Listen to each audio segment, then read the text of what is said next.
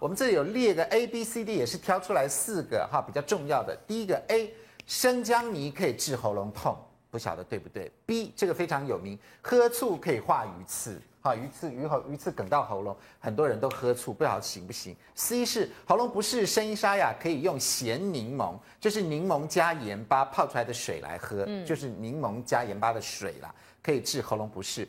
第一是烧可乐，就是把可乐加热以后，再加柠檬片或姜片，可以治喉咙沙哑不舒服。你喉咙的部分到底哪一个是对，哪一个是错的？哦，潘老师马上画了一个大叉叉，又是要我们去看医生啦，凡事都要去劳动医生。哎呀，哎，全部都是叉叉叉，只有怡芳老师是。诶，第一个是生姜泥可以治喉咙痛。问号问号问号问号问号。只有第二个是茶。醋不行哈，醋化一次不行。对。那为什么那三个你都认为好像可能有的可以？因为生姜的话，它本身它是有那种消怎么样抗发炎的作用。如果按照它的学理来说的话，如果是你的喉咙痛只是单纯没有细菌感染，而且没有呃，应该是像这种可以消炎的东西的话，抗发炎的东西。应该是有点帮助，可是我觉得生姜可能就是那种，就是你喉咙是因为讲话讲太多所引起的喉咙痛才有病，而不是感冒那种哈。那风寒可能的话，因为有时候风寒的话太不能喝，因为姜本身热，那风寒如果吃热的东西其实不适合。至于是说像这种呃鲜柠檬的话，可能因为呃鲜柠鲜柠檬里面有钠哈，那呃氯化钠，因为氯化钠它本身可以杀菌哈，就是应该是抑制细菌生长，所以多多少少有效，但是不能太咸。嗯，看。不要太多。那至于就是烧可乐加柠檬片，呃，跟姜片哈，就是这是香港的偏方，其实还蛮好喝。对，如果去香港茶楼常可以喝到，其实还蛮好喝的哈。那基本上柠檬跟姜，如果说你是个风寒感冒刚开始的时候呢，还是有点帮助。了解。所以，我其实我觉得这个偏方，我自己也常常试，我觉得还蛮有。那我们冬天喝的那个姜汤呢，应该有点帮助，对不对？对。就譬如说你感冒刚初期的时候有帮有帮助，但是一旦有发炎，譬如说有呃像有细菌，说喉咙会痛、流鼻水这些还可以不行那个吗？对，不行了啦。初期风寒刚开始打打喷嚏的时候有效，可是，一旦喉咙痛开始红肿有已经到支气管这边的话就不建议了。细菌感染的时候就不行。好，江医师，其实哦，他原来网络上讲这个生姜泥治喉咙痛，他讲的方法不是。吃进去哦，他讲是把生姜你用一个东西包起来，放在外面。我是放外面这样子，外面跟外面来，这个客气啊，多相反。其实哦，生姜哦，如果你吃下去有没有效，我还不敢讲。不过你贴在外面一定会没效，为什么？没效。我们要知道哦，我们的喉咙跟脖子外面这个组织是完全分隔开的哦，对，跟你的膝盖不一样。膝盖你痛对不对？对，那我就贴一个什么沙龙 pass 对不对？那我的止痛药就从外面皮肤一直渗渗渗渗渗到我们的关节腔，然后我们的关节腔又有止痛药，我们就比较不痛，消炎对不对？问题是来了，喉咙哦，身上全部都是重要器官，对，我们的气管、我们的咽喉都有各自的血液的供给跟回来的系统，就动静脉系统它是独立的，嗯，所以喉咙它是自己一个。发育出来的一个器官，它跟外面这个皮、跟外面这个东西都没有连在一起，所以你敷在这个皮上面，它绝对就从皮的静脉系统回到皮里面去，它绝对不会跑到喉咙去。对对，这个跟你的膝盖是完全两个故事。那这个醋的化鱼刺的问题哦，你回去试试看，你把鱼刺用你家的白醋泡泡看，你看泡多久会化？对，在外泡一天都不会化。对，我你你泡一天也不会化。对，哦，那这个真的会搞死。吞饭呢？这哦，吞饭的话最危险，最危险，危险。因为哦，其实台湾也发生过很多次这种事情啊。有很多人哦，就是因为你吞饭，就是一个力量硬往下压压。如果这个刺本身是这样的动作，你往下压就把它推进去。对，那我们刮刮刮刮刮刮伤你。对，我们看过多少并发症啊？像这种鱼刺哈，对，自己偏方处理的，不去拔出来的。其实我跟你讲，拔出来鉴保费用大概缴一百块就解决了。哦，为什么？因为他也不会用药嘛。那拔得出来吗？一定拔得出来，真的啊。那一百块、两百块可以解决事情，你用这个方复杂方法，我们看过什么并发症，你知道吗？我们看过一个人那个鱼刺扎进去，结果没一直没有弄出来，对，痛了两天之后烂到血管，结果拔的时候那个血管里面的血喷出来，当场呛死了。啊！我们看过并发症，那个鱼刺插进去之后被那个饭团推到那个中隔腔里面去，后来二十天之后中隔腔炎。也搞差点搞死人。哎，中隔腔炎，因为中隔腔里面有什么？有心脏，有肺。对。所以这中隔腔一发炎，就是严重的重症感染，因为它是内部的深部器官的感染。所以我们鱼刺卡喉咙，第一时间就去看医生，对不对？对，如果它不下来，你就真的哪一科可以挂急诊吗？耳鼻喉啦？耳鼻喉可以挂急诊吗？刚开始看耳鼻喉科，都一段时间可能还要看肠胃科。对。所以这个是四个这个偏方也是不对的。喉咙痛怎么办呢？来，阿妈会用柳丁来炖冰糖哦。这可以吗？缓解喉咙痛。对，我也是用实证的跟大家分享。这个是我岳母教的啊，真的是那个外婆教的，所以不是阿妈啊，外婆也是啊，也是啊，也是阿嬷。所以这个这个方法是这样哈，大家很多人乡下也都都听过这个，就是说用柳柳丁啊来炖那个冰糖以后来喝那个汤汁，好，对这个止咳化痰有帮助啊。那这个一般人是这样，就是说咳嗽一直咳，有的人会咳不停，或者。当然分两种，一种是有痰，一种是没有痰的，就是说的热咳跟干咳。那就是说用大量的冰糖哦，把它塞到柳丁里面，把它切，我们等下划两刀切开，把它放在电锅里面炖，炖出这个汤汁以后，把它加水稀释来喝，哦，含着以后慢慢喝下去。现场你有带来？我现场有带来这个，这个是我刚才早上炖好的。那我现场可以教他，这个真的很简单，你就准备一个柳丁，但是现在柳丁要注意，就是说你要把它洗干净啊，对，这个外面对外面的皮哈，如果你不是有机的或无毒，你就要把它搓洗干净，再泡下。泡干净，泡个十五分钟，那就把它划两刀切开。那就家里准备，家里一定有这种冰糖。我建议用这种黄冰糖啊，啊，好，比较那个那个营养价值比较高。这种黑糖可不可以？呃，黑糖味道不大一样，味道不一样。那你用白冰糖也 OK 哈。那这样你就把它划两刀以后，你就把它大概一大匙，把它放在中间，这样子。对。那你可以一次炖好几颗啦。因为电锅有时候一开了节能减碳，就对，对对对，可以用电锅蒸啊，对，用电锅大那个一般的那种电锅，只要压下去切的可以。那好方便。那我们再大概倒一点点水给它泡泡一半这样子。哦，OK。好。经过了十分钟之后，就有一杯这个。不是蒸过，像我这个是蒸好，你有看到这个是蒸好的，它水跑出来。对，它就水会跑的比较多。那你要要喝之前把它压一压，哦，让它那个汁液再跑出来。那你就把它稀稍微加点温水稀释一下。哦，就比如我们现在拿对，那我们可以喝喝看，这颜色蛮漂亮的。是柳丁加冰炖冰糖哦。炖用炖炖，老师，那这是刚刚我没有看清楚，是干咳还是有痰的，还是没有痰？其实这个哈比较适合那种冷咳，嗯嗯，比较适合冷咳，就是干咳那种没有痰的。那有痰的也有另外一个，我今天现场也有带教大家。真的，另外哎，另外一个就是适合热咳，热咳就是已经有有痰有痰浓的那种的哈。那那种这种就是也是不不难的，就是你用这个白萝卜，嗯，新鲜的白萝卜，你可以把它用用爆丝的，也可以切丁，切丁以后哈。像我现在这样子，我就把它，我就把它放进去，加一点蜂蜜啊，加蜂蜜，或者是麦芽糖。坊间很多阿妈是说麦芽糖效果比蜂蜜也更好，你就把它，就是对，把我们就把它打开，就把它。萝卜也不需要煮哦。那不用不用不用不用不用不用生的生的。那要把它全部盖过去，盖过这些萝卜丁。那我这个已经刚才已经事前我们就用，你看它就会出很多水。哦。它刚才萝卜丁很大块哦，它慢慢就就缩水了，它水就跑出来。蜂蜜加萝卜，对，那我们就一样加，用一杯温水。哦，可以加，要加水就对。对对对，不用炖啊，就直接。不用炖，这个不用炖。但是你要放在，汁要出来。我建议大家因为夏天很热哦，怕坏掉，你要把它放在冷藏里面。对，因为这要放一个晚上，大概八个小时。让它那个汁液。对，那这个就还就甜甜，它这就有水。对，这个萝卜水出来，你就把它加到这个温水里面。对，冲温水，这个是呃比较适合有痰的人。对，热咳这个比较适合冷咳。哦，好，差别大家不要搞错了。对对。感觉上这两个东西是蛮好喝的，但功效我不晓得有没有。哦、好，那两位专家请举一下牌，好了，一二三。哦，三角跟圈呢？潘老师很难得的一个圈，打来潘老师来。对对，呃，我组圈的原因主要有两个非常呃重要的关键。第一个就是说呢，它这个东西不会对人体产生伤害。嗯，你会发现说，我每次会变成三角形跟叉的原因，就是我担心它会对身体有伤害。哦。但目前他所提到这个东西，几乎不会对身体造成任何的伤害，因为柳丁、冰糖、什么萝卜。蜂蜜这些东西，呃，你胖也不至于了，你不要喝太多。所以基本上来讲是都是已经可食用的食材，这是第一个，就是说不会对身体造成伤害的，我才有可能同意。这是第一个。第二个是什么呢？就是不会跟现代医疗产生冲突。嗯，也就是说，我喉咙痛，我可以看医生。对，我看完医生吃完药，我可以喝这个东西。哦，它这个不冲突。嗯，所以只要跟现代医疗不冲突，可以双管齐下的，我会同意。那它会有效吗？哦，那会不会效呢？是另外一回事了。就我就只要不会对你造成伤害，不会跟现代医疗产生冲突，我就可以打圈啊，顾此一试，对，试试。我觉得多多少少会有一点帮助。好，来谢老师，我的是就是怕就是说，并不是真的完全有效，因为你真的咳嗽要看很多原因，还是有时候有一些细菌感染的话，可能要吃抗生素比较好，那只能当做辅助配方哈。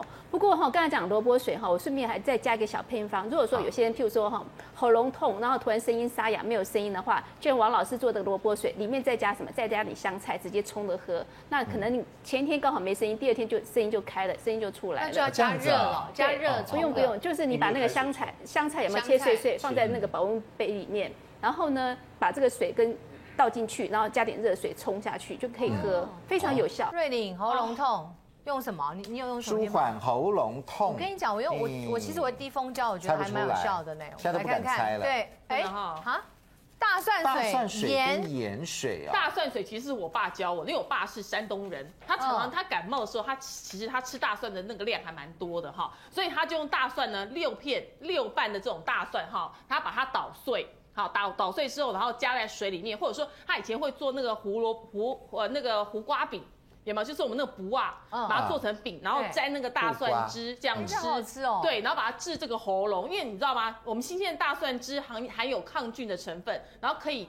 可以这个对那个抗疼痛的细菌，对抗我们疼痛的细菌，嗯，所以它这个温暖的那个液体也可以安抚发炎的组织，嗯，所以在喉咙肿痛的时候要使还有这个使用温水来加这个盐巴，而且这个盐巴要干嘛呢？是拿来漱口用的，不是让你吞进去的。哦，对，那吞在这漱口的时候，你要记得脖子要往后倾一下，咕咕咕咕，然后差不多的。啊那差不多差不多弄漱口一下呢，然后把它吐出来。那一一到两个小时，差不多重复一下，你的喉咙会比较好一点。好，对。那你刚好喉咙尖痛，你赶快帮我们示范一下这两个方法。大蒜水是吧？他今天没有。你知道吗？你你现在讲着讲着，喉咙好像已经好了，不是，所以可能偏方是多讲话。我 跟你讲，真的很痛。今年流行性感冒真的很，哦我跟你讲很糟糕。所以第一个就是大蒜大蒜的方法。一，我先用大蒜，一样用温水。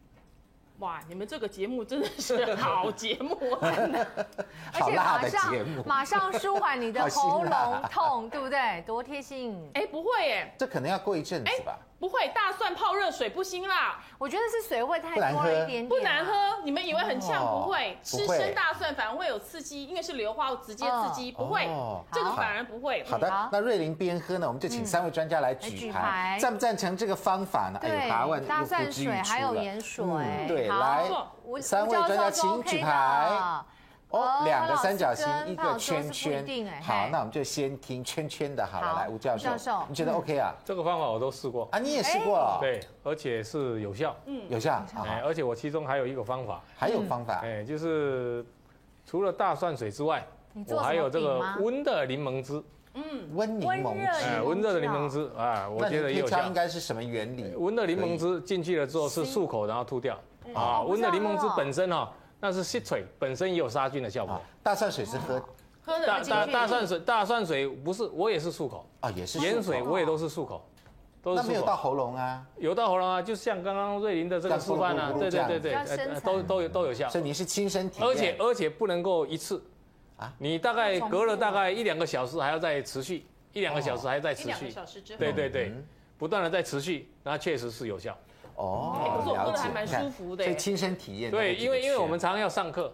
哦，上课如果说你这个喉咙不好的，你去上课就没有没有声音了。嗯哼。啊，实际上有时候我这个喉咙不好的时候，我还会带到课堂上去，就是盐水放在瓶子里面，嗯，然后时间到了我就漱一漱口。哦，对，了解。潘老师为什么三角形？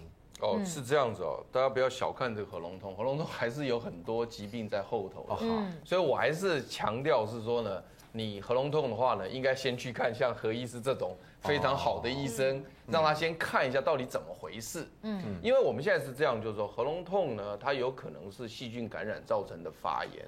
那如果细菌感染造成的发炎，我们还是要使用抗生素的。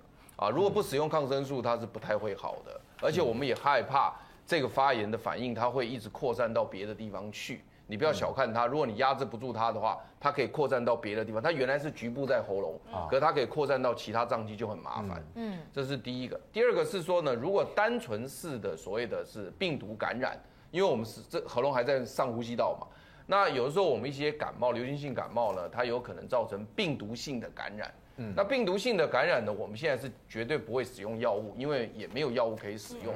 那如果说是医生看过以后呢，他没有所谓细菌性的感染，只是病毒性的感染，通常我们现在西医是要求休息。哦，然后呢，尽量呃喝水来润润它。那这时候呢，如果你使用这种民俗的疗法，呃，漱漱口盐水，对，漱漱漱漱漱漱口啦什么的哈，那我们不反对，因为为什么呢？因为医生已经看过没事了，那反正就就是喝水了。可是我这边提醒大家就是说，其实你也不用忍耐，因为小弟就曾经有过呢，是病毒性感染喉咙痛，医生看过也没事，也不需要吃抗生素，但是我还有招数的。什么招？你到。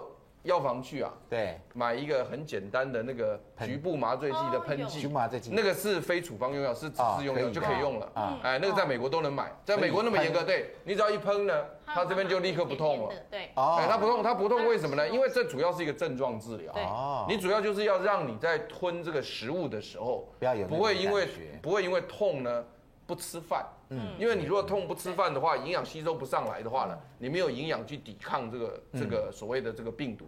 所以这时候呢，我们要用现代化的科学去解决问题，而且我们这种方法呢是百分之百有效，哦，就没有什么什么比例的问题，是百分之百有效，因为一下去它就麻醉了，就一定是不会痛，所以这可能是一个不错的方法。痛的话会痛到睡不着，像昨天我就痛到睡不着，所以起来我有喷那个潘主任。真的有有，它就是苹果口味，什么口味都有。但是它你喷十下，它就会麻，会让你比较好睡、好吞咽东西。所以你看这个是不错的。我跟你讲，来，可以师补充一下。对，我之所以打这个三角形嘛，对不对？呃，因为它是一个小部分的人会有效，而且要特别注意它的浓度了哈。浓度，我看起来的话，大概是百分之五到十的人哈才合适，那么少。第一个是盐水哈，那盐水刚刚瑞玲有讲过了，嗯那放一点点，放一点点啊，这叫做生理食盐水。对啊，如果说它的浓度我们觉得那个比较咸的时候哈，它反而会去刺激我们的喉咙。嗯啊，这个观点哈，对，是在它里面哈，它的黏膜有没有破？嗯嗯，那有破的话哈，对，可能加一点点盐都是不合适的。嗯哼，那另外哈对，如果大蒜这个问题好对，刚刚说热水的确是。它会使得大蒜哈一些刺刺激的成分变得比较少。嗯哦。可是哈对，就是嗯，当然它里面加的 的的量哈对，还有就是说我们自己的口感哈也可以判断哦，也要我们的口腔哈还有喉咙黏膜没有破。嗯嗯。然后如果说那个觉得那个口腔那个不觉得刺激，可是喉咙很刺激，那这个时候啊也不能用。可是觉得蛮舒服的话哈对，在经过医师诊断之后的话哈对。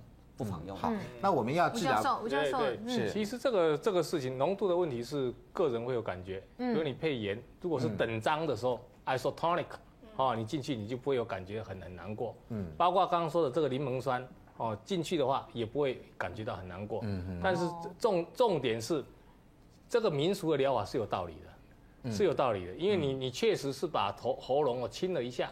哦啊，那个柠檬酸本身确实是有杀菌的这个这个效果在，哦，而且呢，这些动作我觉得是怎么样，不会像说其他乱用其他我们不知道的药物会产生伤害，这是天然的，不会有伤害。你试了一次觉得不对了，你也许就会把它放弃了。嗯哦，所以这个是一个重点。这个呃，戴主任，我知道您是西医对不对？那您建议呃客人不是客人哈，建议这个病 患对吃这些吗？这些中药的部分？OK，其实中药哈，这个川贝枇杷膏哈，这个川贝啊，它本身是一个百合科的一个植物哈。那中药，我想中药不是只有呃这个川贝，它其实百合它本身也可以有类似的一个功能，叫做清肺跟化痰的一个功能哈。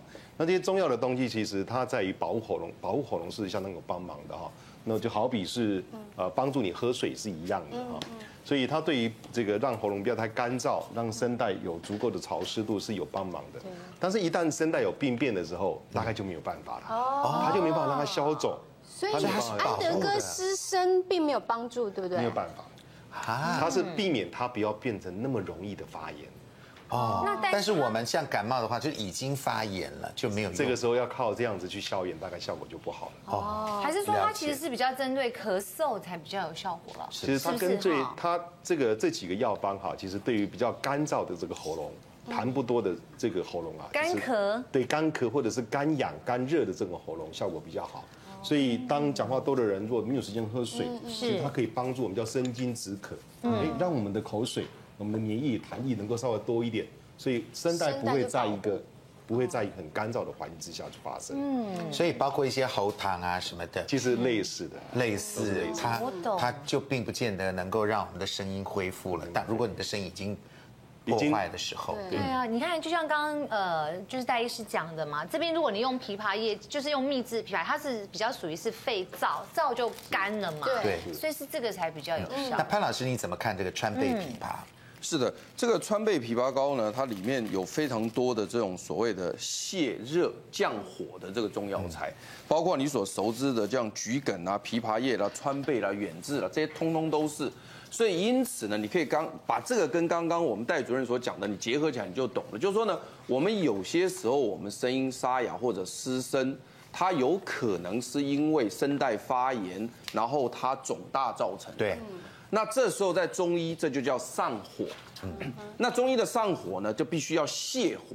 那泻火呢，通常是用寒凉的药。那你刚刚所提到这些川贝啦，这些通通都是泻火的药。嗯所以呢，它就是降火呢，就有一点类似西医的降发炎的效果。所以因此呢，你如果说今天你的失声，它是因为发炎红肿燥热造成的，这时候你吃川贝枇杷是对的。尤其是当你这个上火的时候，你会很容易口干舌燥。对，又跟戴主任刚刚讲的又对了。你口干舌燥吃下去，它就让它润湿就会好。但是大家要小心的是呢，有的时候你的发炎呢，因为我们病毒性发炎也是有的。那感冒所产生的这种病毒性发炎呢，它有的时候呢，它的这个鼻水啊是流的很多，痰是非常的清澈，它不是那种黄色或者绿色的那种浓稠性的痰的时候呢。那不能够用川贝枇杷膏。啊，真的，因为呢，它这种寒咳或者是寒凉的这种情况之下呢，再用泻火的药下去呢，在中医学来讲呢，那就不对症哦，了解，对不对？因为寒凉的药对对上火的药，你不能寒凉的现象再泻泻火不行，所以这个药非常小心。所以说，如果是寒咳啊。寒冷的咳或者鼻涕啊，口那个痰非常的清澈，非常跟流水一样的都不能用哦。对，吃了两条以后，我觉得我声音好像好一点。我觉得你应该是属于你不是你的症状其实应该就属于那种燥咳吧，对不对？应该是嘛，对不对？你也没有什么痰。但我觉得心理因素居多，因为花了那么贵的钱。对，那一瓶真的。哎，不过我倒是比较少吃枇杷膏，我都用就是喝温开水。啊，我觉得这个也是很好，就比较自然的方法。这个是中国药大学附设医院哈配置特别配置的一个独门的一个。哦，真的啊！然后它的这个成分呢，又跟这个川贝枇杷膏又不太一样啊。它的成分有乌梅，有山楂，山楂，然后有甘草，有一些五味子、大枣、白话梅跟麦门冬的东西啊。所以基本上把一些中中药的配方把它配在一起。那这样子的一个配方，除了可以。养生润喉之外呢，其实它对减肥也有点帮助啊！真的，山楂吗？不是嘛，消脂嘛，对对。但是我可以确定的是，这个没有川贝枇杷膏那么甜。